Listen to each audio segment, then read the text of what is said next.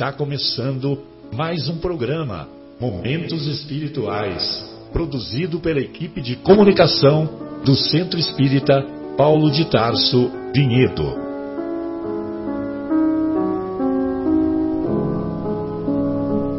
Se guardas contigo o estigma do sofrimento, indagando pela solução dos velhos problemas do ser e da dor, se percebes a nuvem que prenuncia a tormenta e o vórtice traiçoeiro das ondas em que navegas, vem conosco. Estudemos a rota de nossa multimilenar romagem no tempo, para sentirmos o calor da flama de nosso próprio espírito a palpitar, imorredouro na eternidade, e acendendo o lume da esperança, perseveremos juntos em exaltação de alegria que Deus, o Pai de infinita bondade, nos traçou a divina destinação para além das estrelas.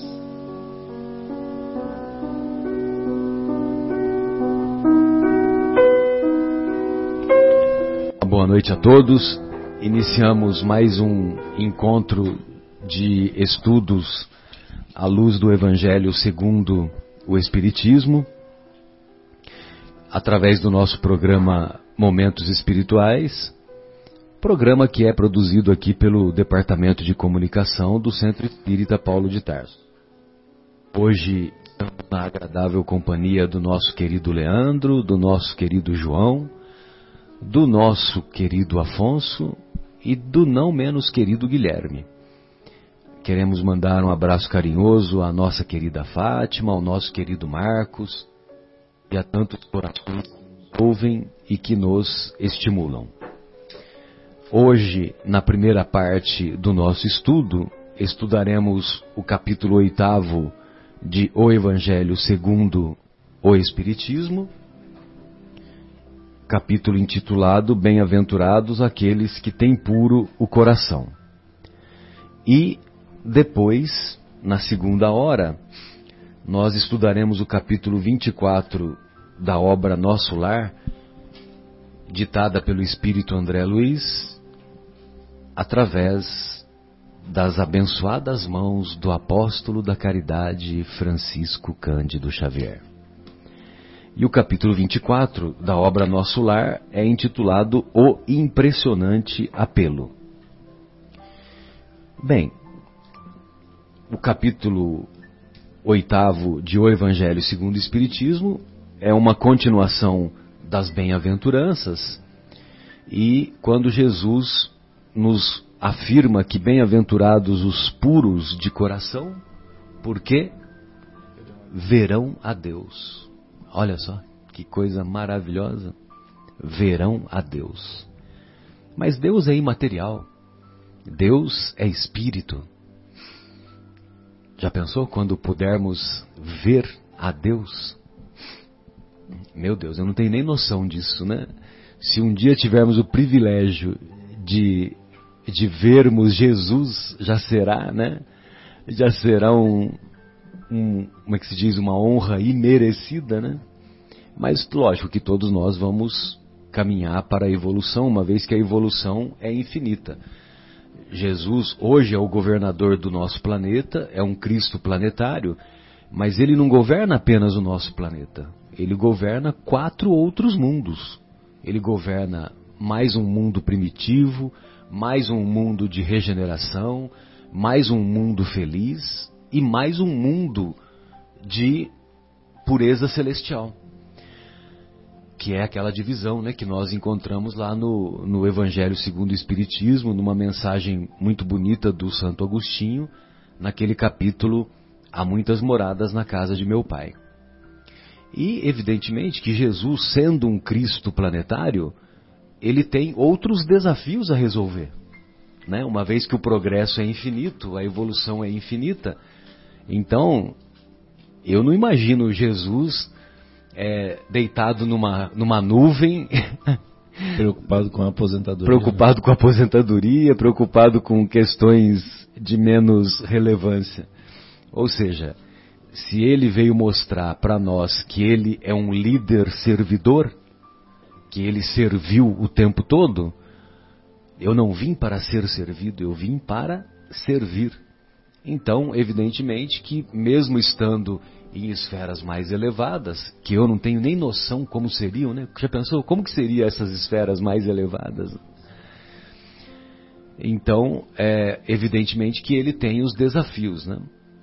Inclusive, na, o Chico Xavier conta é, nessa história toda do não será em 2012, né? Mas será em 2019.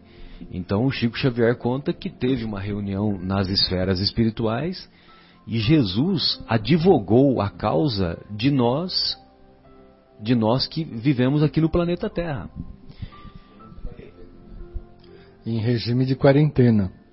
Exatamente, né? Solicitou essa quarentena que você fala, solicitou mais 50 anos e se a população, se o planeta Terra não tivesse guerra de proporções de proporções mundiais, que haveria muito progresso.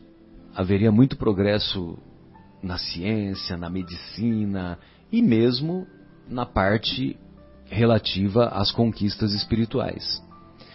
Essa reunião ocorreu quando o homem chegou à Lua. E quando o homem chega à Lua, é, os, esses benfeitores espirituais, esses espíritos crísticos, eles falaram: opa, eles já têm um conhecimento grande agora, e esse conhecimento é preciso ter um, um controle maior, porque é, não raro esse conhecimento poderia ser utilizado para questões de destruição de planetas, destruição de asteroides em formação, enfim, né, as mais as mais variadas questões. Pois não, Afonso? Eu me lembro da figura, a imagem que o Emmanuel comenta com o Chico de que o nosso crescimento ele é promovido por duas asas. Isso. A do conhecimento e a do amor. E, e quando elas não estão equilibradas, isso acaba promovendo muito desequilíbrio, muita dor. Então acho que a preocupação da comunidade do sistema solar dos espíritos crísticos, né? Isso população que conseguia sair do próprio da órbita do planeta com um conhecimento de proporções devastadoras, mas que ainda não tinha a asa do amor em condição de harmonizar e equilibrar. Então tivemos aí o aval espiritual do nosso mestre Jesus. E estamos todos nós vibrando e orando e nos transformando em desejando que consigamos chegar até o meio deste ano sem uma guerra de proporção. É, exatamente. É, seria 20 de julho, né, a, a, data, né, que foi a 20 de julho, a data que o homem chegou à Lua, não é isso? 20 de julho ou é, 20 de junho? Eu sempre julho. me confundo. Julho. É. Mas acho que. Mas eu acho também, Afonso e amigos, que, que essas mudanças já têm ocorrido, né? Já têm ocorrido. Por exemplo, na, na minha área de atuação. 20 de julho. 20 de julho. Isso mesmo. Então, é, a, na minha área de atuação, que é o câncer de mama, câncer ginecológico, na década de 90, as drogas que eram utilizadas para quimioterapia, ela, a ação delas era muito limitada, entendeu? E, e hoje, hoje é impressionante o, o, o resultado com o tratamento, muitas vezes a paciente tem que fazer a quimioterapia antes de ser operada. E o tumor responde de tal maneira que ele desaparece. Desaparece. Tanto é que tem muitas situações que, que na, na área, nessa área de, de atuação, os cirurgiões estão questionando a real necessidade de operar. Entendeu? Porque muitas vezes não, a, as pacientes, se elas forem apenas acompanhadas, muitas vezes não teria necessidade de operar. Então isso ainda está sendo um questionamento, né? A gente precisa aguardar como é que vai ser os resultados futuros, porque é, a, os resultados vêm com o tempo, né? Com, com o auxílio do tempo que nós vamos ter essa ideia mais clara. Mas de qualquer maneira, isso, é, isso que o Chico Xavier previu, que haveria um, um avanço muito grande na medicina, nós já temos, já temos visto com, com profundidade e no nosso dia a dia. E no nosso dia a dia. Muito bem.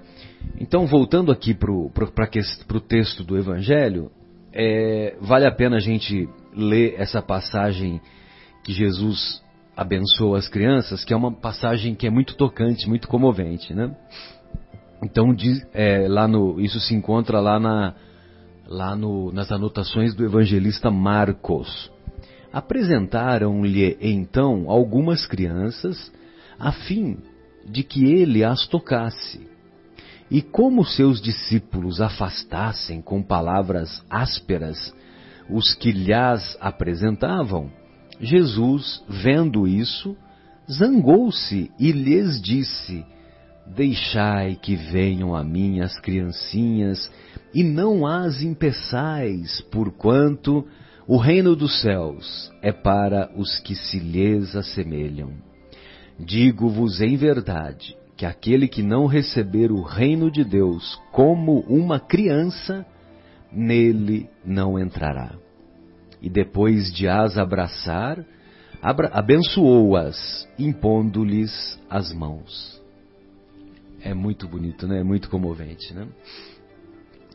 E eu tenho o item 18, que é uma, o item 18 desse capítulo, que é uma mensagem muito tocante, muito bonita, que é assinada pelo João Evangelista, através de uma mensagem mediúnica, e essa mensagem é intitulada Deixai que venham a mim as criancinhas eu acho que vale a pena nós lermos, porque realmente é uma mensagem muito comovente e uma mensagem que foi dita, é, foi ditada por um espírito de altíssima hierarquia, que é o nosso querido Giovanni, João Evangelista.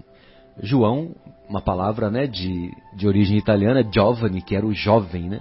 ele era o mais jovem dos apóstolos, e por isso que Jesus o, nos evangelhos, quando se refere a João, era o, o, apóstolo ou o discípulo que era mais amado. Mas não é que, ele, não é que Jesus amava, amava o João mais do que os outros. Como ele era o mais jovem, então Jesus dava mais atenção, mais carinho, né? Essa coisa toda, mas não que desfazia dos outros. É né? o cuidado do irmão mais velho, né? Cuidado do irmão mais velho, bem lembrado.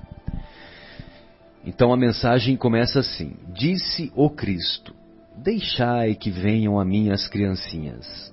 Profundas em sua simplicidade, essas palavras não continham um simples chamamento dirigido às crianças, mas também o chamamento das almas que gravitam nas regiões inferiores, onde o infortúnio desconhece a esperança.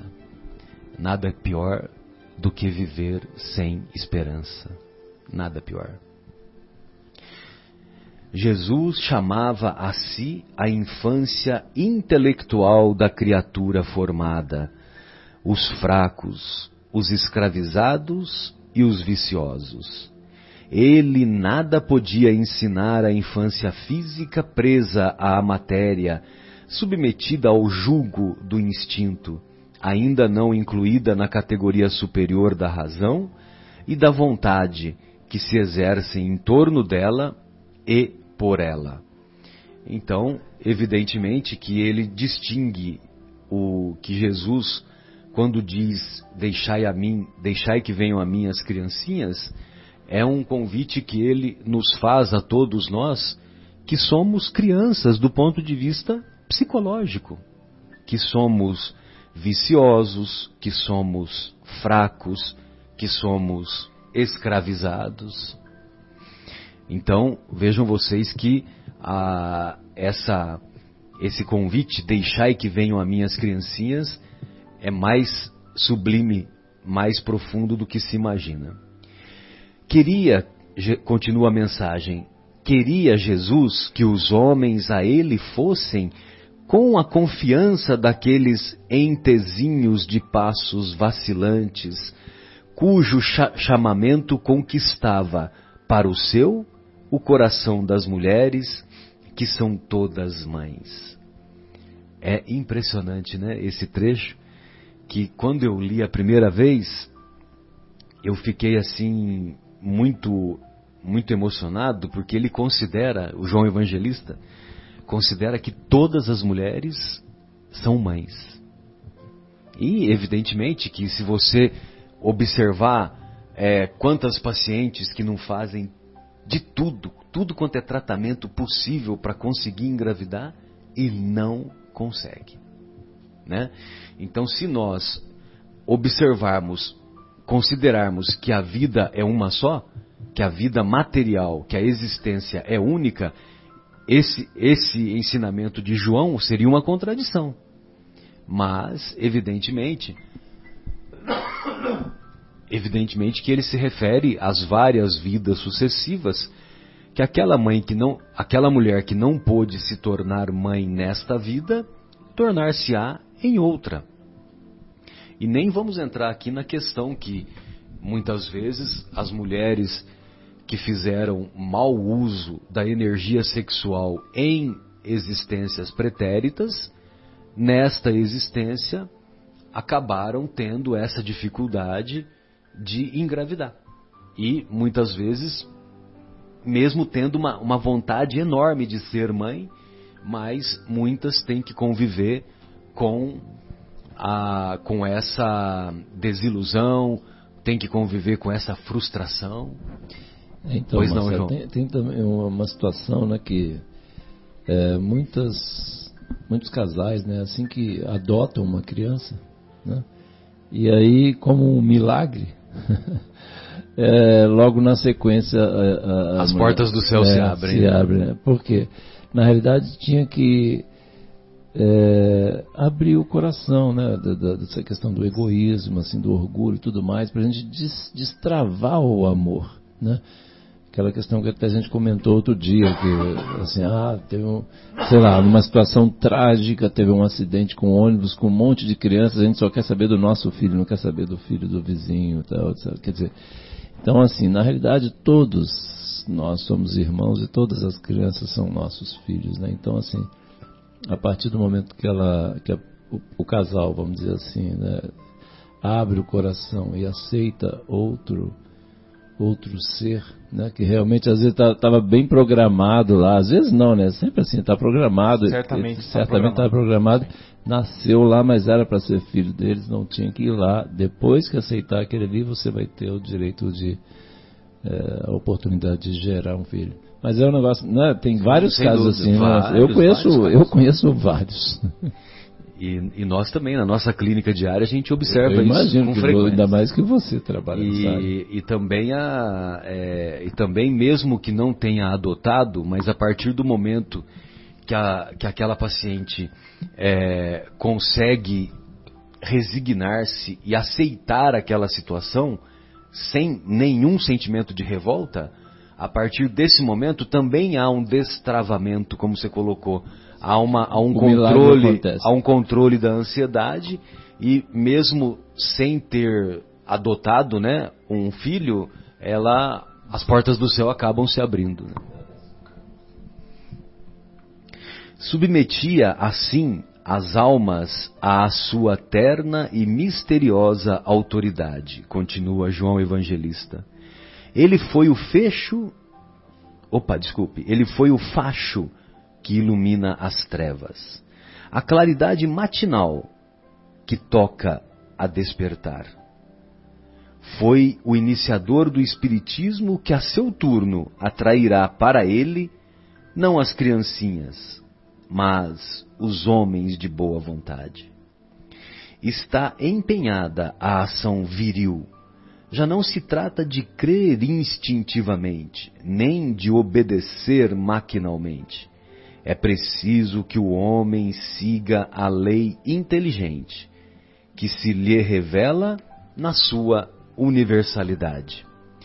E o mesmo João escreveu em seu Evangelho: Conhecereis a verdade, ou busqueis a verdade, e a verdade vos libertará. Então, quando nós verdadeiramente olhamos para dentro de nós mesmos, fazemos aquela viagem mais importante, né? Qual que é a viagem mais importante que nós devemos fazer? É a viagem interior, é a viagem que é 10 centímetros aqui para dentro, né? Então, não é conhecer São Francisco, conhecer as, os países europeus, conhecer os países orientais, tal. Essa viagem é uma viagem passageira, muito legal, quem pode conhecer, mas não é o mais importante. A mais importante viagem é essa viagem interior.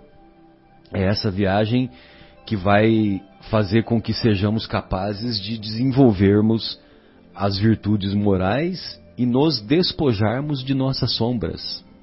Quantas sombras ainda somos portadores? Eu gosto muito da visão que a doutrina dos espíritos ela empresta ao mestre Jesus. Porque antes dessa forma, nós tínhamos a, a leitura de que ele viera para nos sofrer as penas e os equívocos, né? que ele seria o grande portador das nossas dores. O que eu acho muito pesado e difícil e bastante angustioso.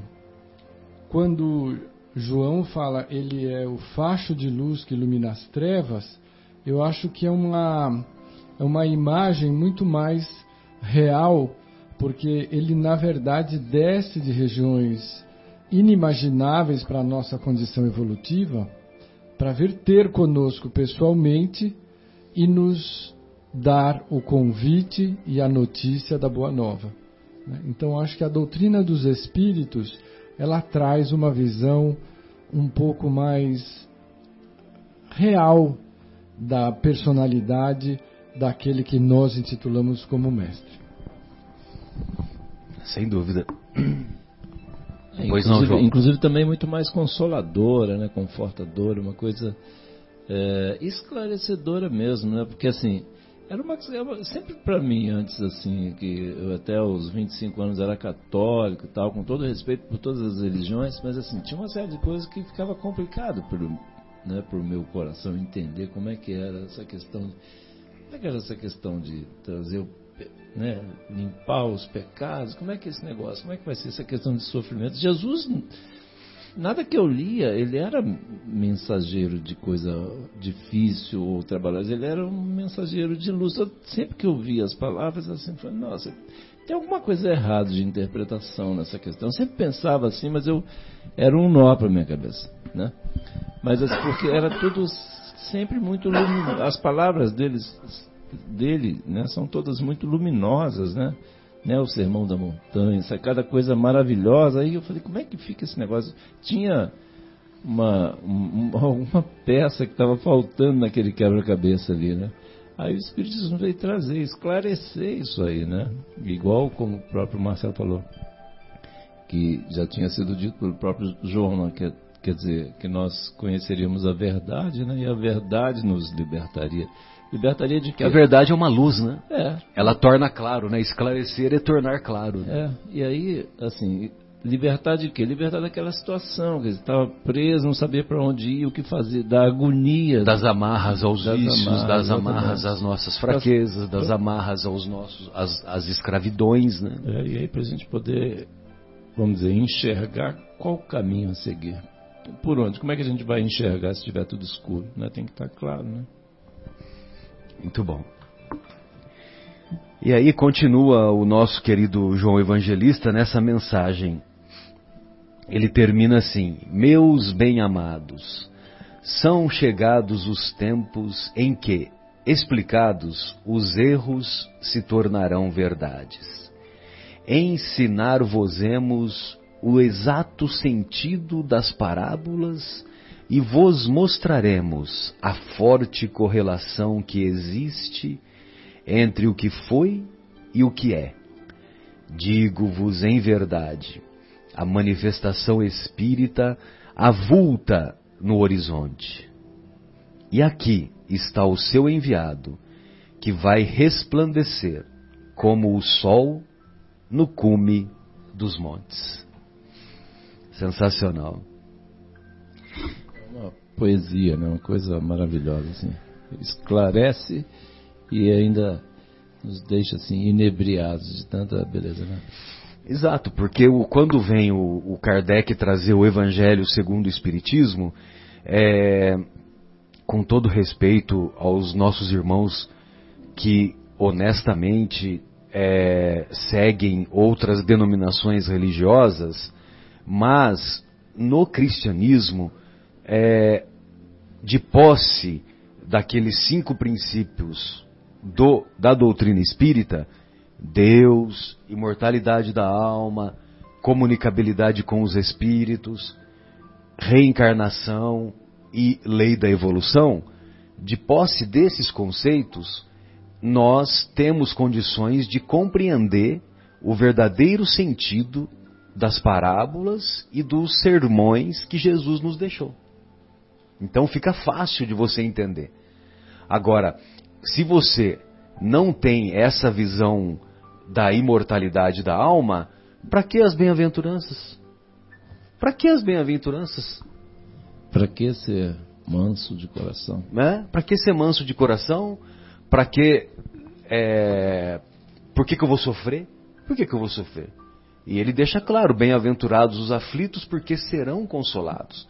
Nós aprendemos com a dor. A dor é pedagógica. A dor, ela é um instrumento de, de aprendizado que nos ajuda a nos fortalecer.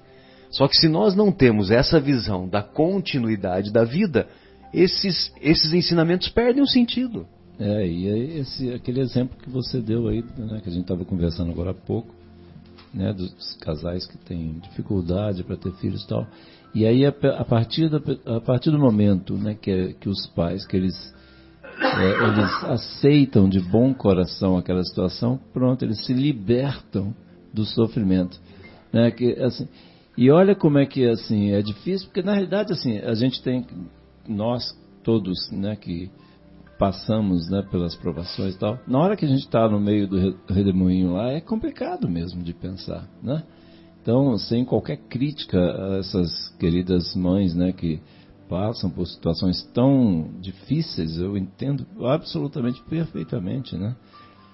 E, mas assim, é difícil da gente pensar lá na hora, mas como é libertador a hora que a gente consegue, é ou não é? A hora que a gente consegue entender e sentir aquilo vai como um refrigério lá pro coração e lava a alma, é ou não é? E liberta, liberta, é um negócio impressionante.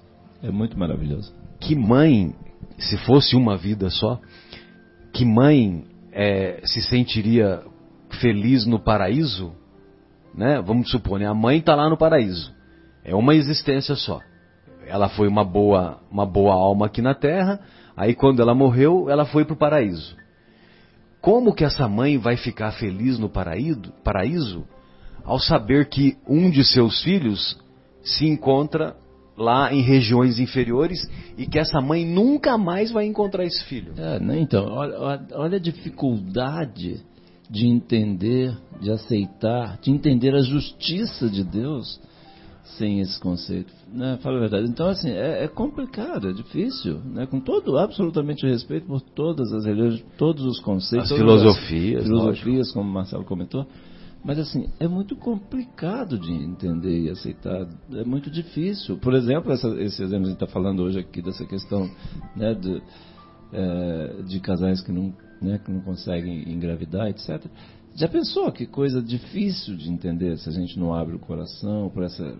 Né, é como se, aquela história de tirar o véu para a gente entender mais a questão, da, como o João falou aqui, né, para entender as mensagens das parábolas sem todo aquele mecanismo que Jesus colocou, porque na hora lá a gente não tinha como, era muita informação quando Jesus veio, né, há dois mil anos atrás, né, era muita coisa. Ele falou, ele mesmo disse, né, que depois ele ia enviar o Paráclito para nos esclarecer, porque era muita informação naquele momento, a gente, nossa cabecinha não ia caber. Exatamente. Mas agora não, né, Marcelo, né, Afonso? Então, aí nesse momento, olha como é que esclarece, liberta, a gente vai, vai facilitando o nosso entendimento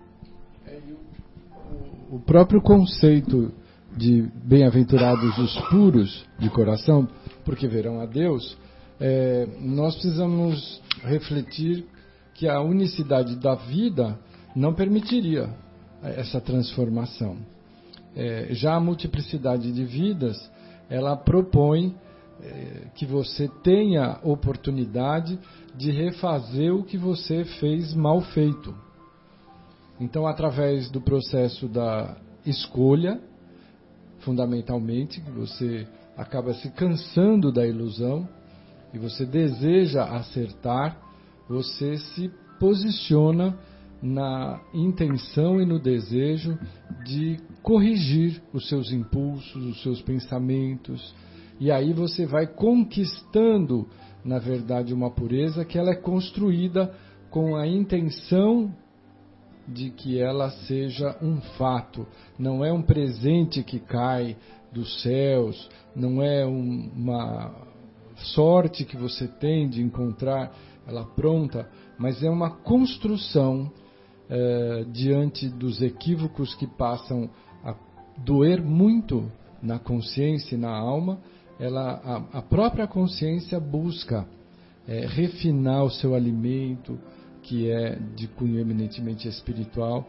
através dos pensamentos e sentimentos. Então esse conceito ele só pode ser válido quando você tem a multiplicidade de vidas e a misericórdia atuando junto, amenizando a justiça de Deus. E a multiplicidade de vidas, o Afonso e amigos, ela não nos deixa desamparado da esperança. Agora, a unicidade de vida, para que viver? Os nossos irmãos materialistas, os nossos irmãos ateus, eles dizem que quando terminar, quando nós, quando o nosso corpo parar de funcionar, nós vamos para o buracão. Entendeu? Ou seja, a nossa consciência se perde. E, e aí eu te pergunto, então quer dizer que tudo isso aqui que eu vivi não teve sentido nenhum? Todos os meus amores, todas as minhas paixões, todos todas os meus as horas de trabalho, as minhas horas de trabalho, roupas, tal, tudo, tudo isso aqui é um, era um, é um teatro então. Perda de tempo. É, uma perda de tempo, isso é um teatro. E lógico que na primeira dor que eu tiver, por que, que eu vou ficar sofrendo, né? Então quer dizer, Exato. por isso que é, um, é uma filosofia que leva mais e mais pessoas, infelizmente, à autodestruição. É. Leva ao, ao bendito do, do suicídio. Que que a, a doutrina espírita combate com veemência, justamente por quê? Porque estende mãos generosas aos nossos irmãos que está lá na beira do suicídio. É verdade. Pois então, o Marcelo, queria aproveitar aqui essa deixa que o, o nosso querido Afonso puxou, e você também está falando essa questão da, de existência em existência e tal. Tem uma mensagem aquela famosa mensagem das quintas-feiras lá que eu mando pro pessoal lá. Né? Aí eu, a, é, em leitura ao acaso do livro Pão Nosso, lá do nosso querido Emmanuel, a mensagem de ontem foi essa aqui, a, a mensagem número 29, lá do, do Pão Nosso, chamada A Vinha. Então, é, como está muito de acordo, vou, se vocês me permitem, ler aqui, é muito lindo. E ele diz assim, em Mateus é, Mateus diz assim: E disse-lhes: Ide vós também para a vinha, e dar-vos-ei o que for justo. E eles foram. Qual capítulo que é? Capítulo 29 né, do Pão Nosso. Não, ah, é Mateus capítulo 20, versículo 4. Ah, tá. 24. 4, é. E aí o Emmanuel diz assim, eles explana né, essa, essa passagem. Ele diz assim: Ninguém poderá pensar numa terra cheia de beleza e possibilidades mas vogando ao léu na imensidade universal. O planeta não é um barco desgovernado. Já foi dito aqui né, que o Cristo é o governador. Ah, exatamente. As coletividades humanas costumam cair em desordem, mas as leis que presidem os destinos da casa terrestre se expressam com absoluta harmonia. Essa verificação nos ajuda a compreender que a Terra é a vinha de Jesus. A terra é a vinha de Jesus. Olha que lindo, né?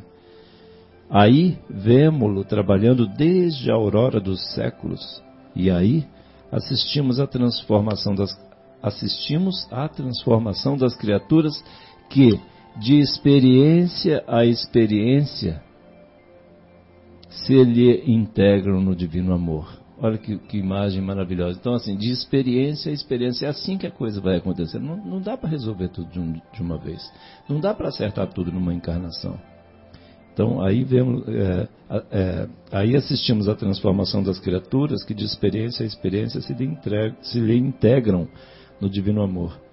A formosa parábola dos servidores envolve conceitos profundos. Em essência, designa o local dos serviços humanos e refere-se ao volume de obrigações que os aprendizes receberam do Mestre Divino. Por enquanto, os homens guardam a ilusão de que o orbe pode ser o tablado de hegemonias raciais ou políticas, né, que a gente vive sempre nessa linha. Mas perceberão em tempo o clamoroso engano, porque todos os filhos da razão, corporificados na, da, na crosta da terra, trazem consigo a tarefa de contribuir para que se efetue um padrão de vida mais elevado no recanto em que agem transitoriamente. Então nós estamos aqui para melhorar o padrão de vida mesmo, né? Onde quer que estejas, recorda que te encontras na vinha do Cristo. Olha que coisa forte, né? Vives sitiado pela dificuldade e pelo infortúnio? Trabalha para o bem geral, mesmo assim, porque o Senhor concedeu a cada cooperador o material conveniente e justo. Olha que coisa. Então, assim, é, como você puxou essa questão de experiência em experiência, né, e aí o Emmanuel trouxe de uma forma tão poética essa, essa, essa lição aqui para a gente refletir. Né? Nós é, a gente tem que lembrar sempre que a gente está trabalhando para o Cristo, né? Independente se é médico, né? se é um motorista de ônibus, se é um engenheiro, se é um escritor, enfim, a gente está na vinha do Cristo e estamos trabalhando para melhorar o nível de vida aqui no planeta. E a gente só vai conseguir isso de, de vindo várias vezes, não dá para fazer de uma vez só. Imagina, lógico que não. E, e você me lembrou agora, João, que tem um, tem um determinado momento em uma das cartas de Paulo, eu não vou saber qual, é, que ele diz assim que é, tem vários conceitos do Paulo de Tarso que ele fala assim, tudo, de tudo dai graças, é, tudo posso naquele que me fortalece, é, tem uma que é, que é muito legal, que agora me fugiu. Isso, essa que eu queria lembrar tudo posso, mas nem tudo me convém. Exatamente. Olha só que grandeza de ensinamento, né? Eu posso fazer tudo, qualquer coisa eu posso fazer. Só é que nem tudo, nem tudo me convém. Primeira de Coríntios 6. Essa do tudo posso, porém nem Mas nem tudo me convém. Nem tudo me convém. Então na primeira epístola, no capítulo 6, né? Isso. Então, e aí dentro disso que você estava falando, ele diz que tudo o que fizerdes, faça como se fosse para o Senhor. Entendeu? E ele se referia ao Cristo. Ele se referia Exatamente. ao amigo Jesus que estendeu mãos generosas para ele lá na estrada de Damasco. Certo? E ele, aí num determinado momento, anos depois, em uma das cartas, ele fala isso. Tudo o que fizerdes, faça como se fosse para o Senhor. Já pensou se nós fizéssemos isso no nosso dia a dia? É, aquela, é, tem uma reflexão assim também, assim, tipo assim, a hora que a gente estiver na dúvida, fala, pô, será que eu faço não faço tal? Aí a gente pensa assim, como será que Jesus faria nessa situação? Pronto. Aí eu acho que não tem dúvida, cara. Sabe? Aí eu acho que não vai ter dúvida. A gente sabe o que, que Jesus queria. E de que forma ele se comportaria, se estenderia a mão, se buzinaria ou não, se furaria a fila ou não, se daria vez ou não, né? se brigaria ou se daria um sorriso, enfim. Mas esse, mas é, mas é uma passada, é muito interessante para a gente refletir. Né? Eu gosto muito dessas situações assim de, hora que eu tô, o que, que Jesus faria nessa situação? É, nós separamos aí alguma coisa do, do vivendo o Evangelho? Acho que vale a pena. Colossenses 3:23. Qual? Tudo que fizerdes? Fazer de todo o coração como se fosse para o Senhor. Como se fosse para o Senhor. Colossenses 3:23. Colossenses era lembra lembra de que uma das maravilhas do mundo antigo era o colosso de Rhodes? Colosso de Rhodes. Você lembra disso? Lembro. Então, é, agora eu não sei se Colossenses é por causa disso. É possível que seja, né? Mas eu não tenho certeza. Né? Que é uma das sete maravilhas do mundo antigo. Na- teve uma época que eu sabia de cabeça, né? Que era as pirâmides do Egito, o Colosso de Rhodes. Tinha mais outras lá que agora eu não me lembro. Vou falar bobagem. Conseguiu aí, João? Do Vivendo o Evangelho? Você quer ler? Não, pode ler você. Lê e a gente vai comentando. Tem, tem esse- essa, essa lição aqui, eu acho muito linda. Essa, é a primeira lição aqui, é, é a lição número 97, né? Que é, chama-se Comece, Comece Agora. Ele diz assim, André Luiz. Então é do livro Vivendo o Evangelho, volume 1, André Luiz, psicografado pelo Antônio Badui Filho, né?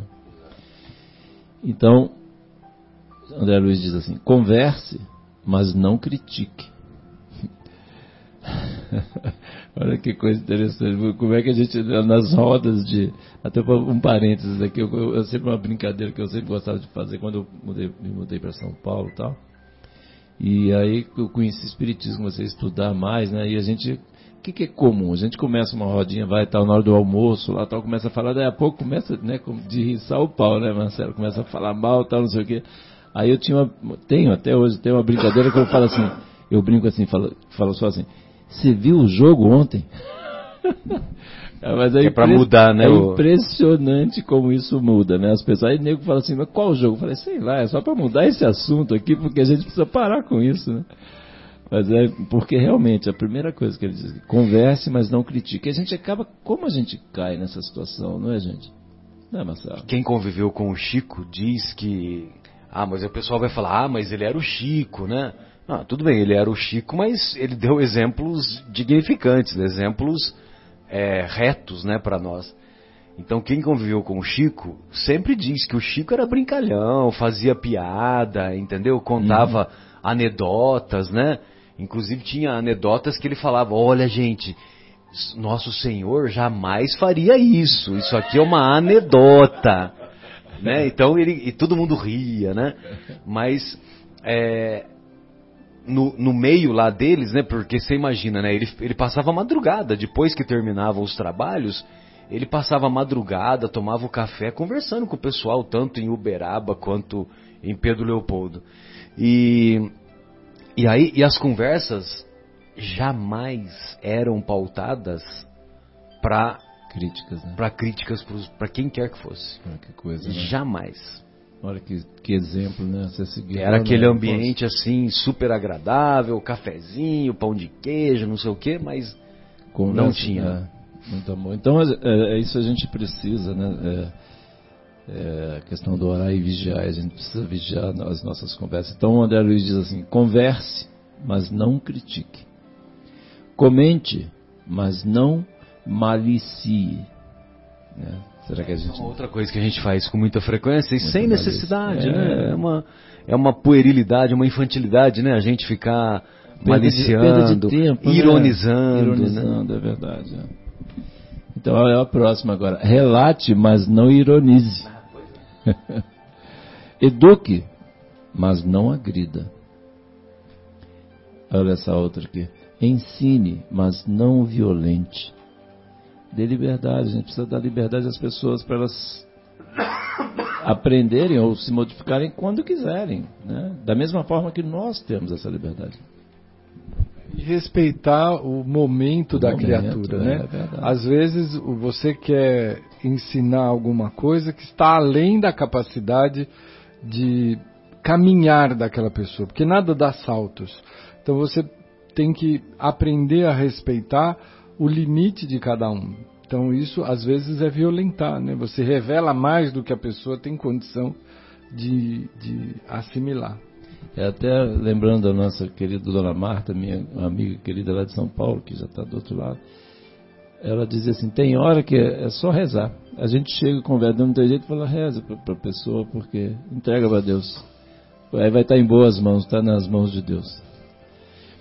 Então ele é, ensine, mas não violente. Aí a outra, ajude, olha essa, né, para os caridosos de plantão, ajude, mas não humilhe. Né? Conheça, mas não ostente. Olha só que legal. É só porque já, nossa, eu já tenho décadas estudando espiritismo, por exemplo, ou estudando qualquer coisa que seja, e aí a gente conhecer, mas ficar ostentando isso aí, que coisa, como perde valor, como fica vulgar, né? O nosso espírito quando se porta dessa forma, né, Afonso? Aconselhe, olha essa, Marcelo. Aconselhe, mas não obrigue. A gente quer aconselhar, mas tem que seguir aquele conselho. Perdoe, mas não imponha. Né? Vou perdoar desde que você nunca mais faça isso. É, é, é a condição? Atenda, mas não se irrite. Né? Às vezes a gente vai atender, mas no meio do caminho, né, Afonso? No meio do caminho lá a gente não, a gente perde a paciência, tá? Foi cheio de boa intenção, mas perdeu a paciência. É, já pensou, já pensou, Afonso? É verdade. Nós fazemos às vezes as orientações espirituais, né? Já pensou a gente está atendendo lá e, e, e, irritado lá com as pessoas? Não tem cabimento. Né? O que, que nós vamos oferecer para ela? Né? Então, né, olha só, tem, ainda tem mais.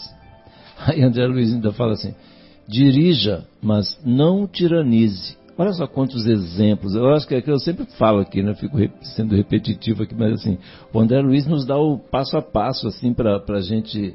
Pra, não, como é que eu vou melhorar? Como é que eu vou ser bom? Como é que eu vou seguir o Cristo? Aqui o André Luiz fala. Eu deu um monte de exemplos aqui, em várias lições, vários livros. É só a gente ler e ter a coragem, né? Como diz nosso querido Fabinho. Um abraço aí, Fabinho. A gente ter a coragem de seguir o Cristo dá trabalho, mas assim, é a única forma da gente ser feliz, né? É então, a porta estreita, né? Exatamente. Dirija, mas não tiranize. Sofra, olha essa também, sofra, mas não reclame. Senão não adianta nada, você ficar sofrendo, vai ficar reclamando tal, vai ter que sofrer tudo de novo. Perdendo tempo. Vença, mas não despreze. Olha que lindo. Ah, olha, a última para concluir aqui. Ame, mas não condicione. Condicionar o amor é uma coisa muito né, baixa. Né? E o André Luiz conclui assim: a pureza. Agora é que vem a cacetada. Né? É, agora vem a, a, aquela passada de mão assim na, na orelha. Assim, né? a pureza de coração não se adquire de uma hora para outra acompanha a evolução espiritual na viagem dos séculos e resulta do aperfeiçoamento íntimo. Contudo, nada impede que comece agora. Então, né, Marcelo, assim, vamos começar já esse negócio, né?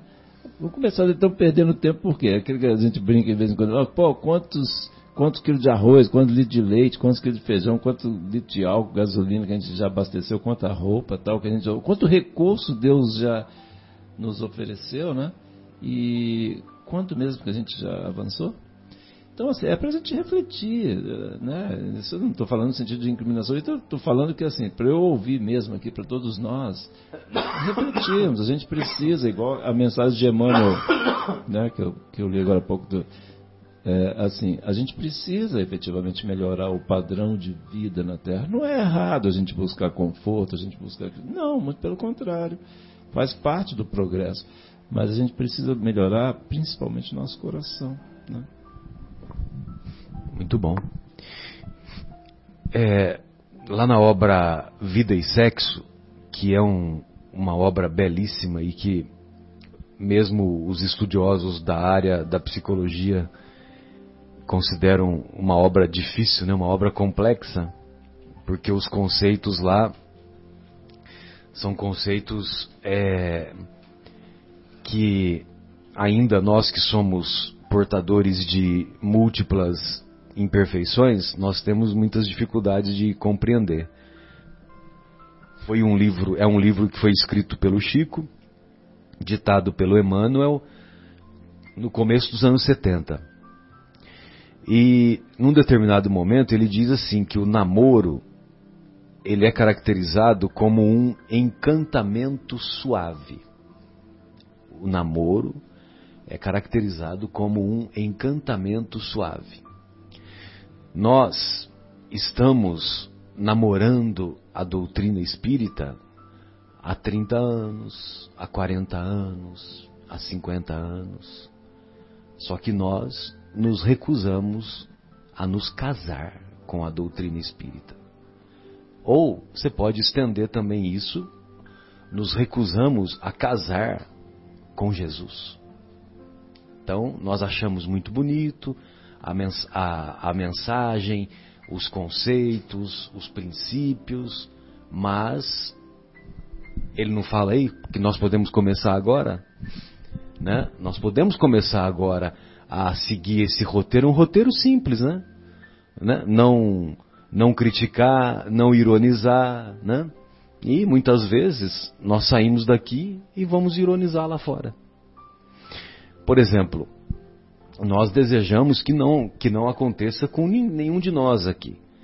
Mas será que amanhã, na nossa família, é, não pode ter um irmão nosso que enverede pela política e lá num determinado momento ele dê uma escorregada e esse essa escorregada entre aspas é, é causa de escândalo, é causa de que ele vai para cadeia, é causa de que ele é enquadrado como corrupto.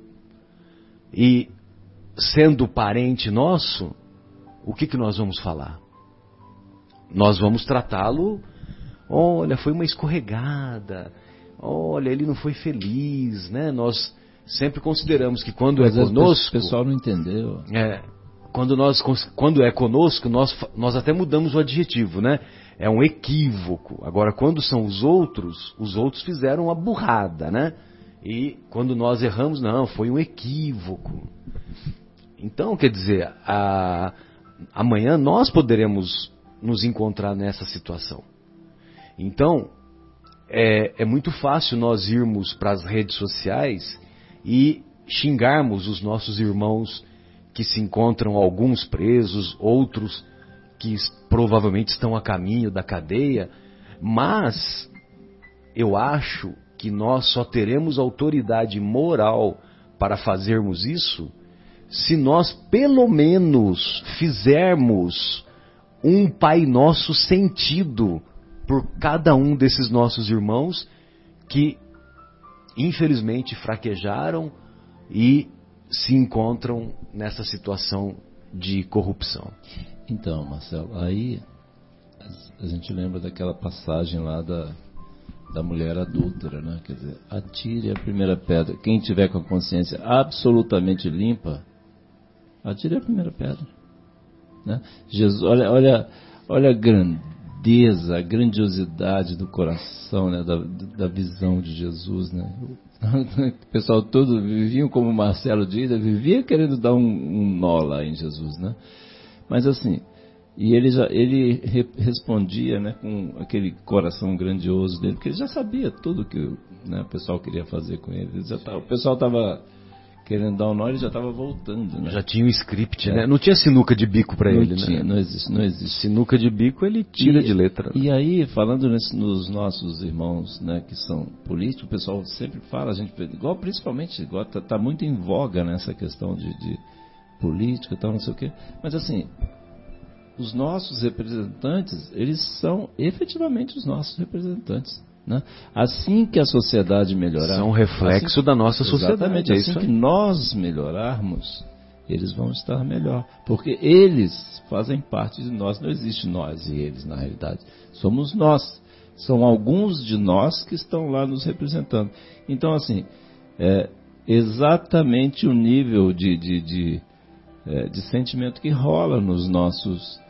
É, encontros em clubes, é, colegas, amigos no trabalho? Será que a gente é sempre é, consciência limpa em nossos relacionamentos no trabalho? Desprovido de imperfeição. Desprovido de, de um desejo de puxar o tapete, alguma coisa do gênero, né? O André Luiz deu um monte de recadinho aqui, de exemplo para a gente fazer. Será que nós estamos fazendo assim? Então, assim, é muito simples jogar pedra, né? Marcelo Costa falando, usou, né, falando da questão dos políticos tal, por exemplo. Mas são os nossos representantes, não é, não é Guilherme? Eles são eles que eles assim refletem a nossa realidade interna. E, e se a gente for parar para pensar, é, fazendo um estudo aqui do Brasil, né? A corrupção é, que a gente tem notícia mais forte começou desde a colonização portuguesa, alguns séculos atrás. Ainda que hoje um de nós possa dizer, eu tenho a minha consciência tranquila, que não faço nada errado. Mas quem garante que não fomos nós há 500 anos atrás que demos início a algo né, em outras vidas pretéritas e que começamos e daí geramos tudo isso que a gente vê hoje. Então até, até nesse caso a gente tem sim a culpa pretérita, né? Agora, bom, eu particularmente eu não posso dizer que eu não tenho é, absolutamente nada a confessar, né? Sempre que eu entro na igreja eu falo assim, tomara que o padre não esteja lá no confessionário, senão eu vou ter que ir lá, né? Mesmo sendo espírito, eu vou lá e converso com ele um pouquinho para aliviar um pouco assim a, a, a culpa, né? Sem dúvida. Você, de vez em quando você faz isso? É, é não sabia, legal. Não, mas o, o, padre é, antes de tudo, um psicólogo, né? E, e ele vai ser útil para te dar a orientação, a orientação necessária, sem dúvida. É, com relação ainda às críticas, principalmente aos que socialmente estão expostos, né, os seus equívocos, os seus erros, e muitas vezes nós nos é, desequilibramos com um julgamento muito forte, muito ácido. É, eu acho que ainda isso é um reflexo da nossa visão de vida única, não é? Porque com relação às informações que nós conseguimos obter pela doutrina dos espíritos, e, e que o João reforça isso, o evangelista, não nosso querido João, é, dizendo que a verdade nos libertaria, quando você passa a entender que somos todos submetidos à lei de ação e reação, de causa e consequência, é, se por um instante você reflete nesta realidade que rege não só o nosso planeta, mas toda a criação, nós deveríamos ter uma compaixão muito mais presente, porque aqueles que erraram é, fragorosamente, como temos tido, infelizmente, tantos exemplos, coletivamente, que não são erros pontuais, mas que atingem uma coletividade inteira, a sua própria consciência terá um trabalho muito grande para se refazer perante essa mesma consciência, porque não passará o tempo antes que isso não aconteça. Pode demorar o, tempo material, mas a consciência busca reparação sempre, é da lei. Então imaginemos a dor que estas consciências enfrentarão e as dificuldades para se refazer perante uma coletividade tão grande. Isso deveria nos colocar em uma situação um pouco mais fraterna, de compaixão, para que nós, através da prece, pudéssemos fortalecer essas criaturas que muitas delas ainda estão errando. É? Quer dizer, ainda levarão um tempo longo para despertar a própria consciência, mas que indubitavelmente, mais dia menos dia, estarão aí às, às portas da reparação. E essa reparação costuma ser muito difícil e dolorosa. Que nós aprendamos a ter, com a multiplicidade da vida, essa visão de compaixão com os equívocos nossos e dos, do próximo. Só para concluir, para a gente passar para a leitura do nosso eu queria comentar o seguinte. Até outro dia, foi quando você estava viajando lá no, no, no, céu, lá, né? E Congresso Espírita de Uberlândia. Exatamente. Então, é, até o Marcos falou, nossa, como esse capítulo quinto, ele é longo, que é o capítulo do, do né, que trata dos aflitos, né? Então, hoje nós estamos tratando dos que têm puro o coração, são os que não são aflitos. Então, assim, o, o capítulo quinto, ele, ele é realmente mais longo, porque tem que tratar de um monte de aflição que a gente carrega tal, né?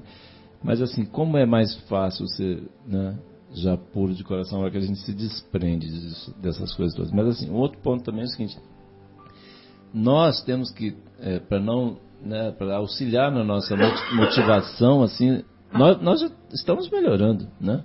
Hoje a gente já está aqui discutindo, pensando, né, preocupados, né? Antes a gente nem se preocupava com isso. Então, assim, já é um grande passo, né, Guilherme, para a gente, para o nosso progresso.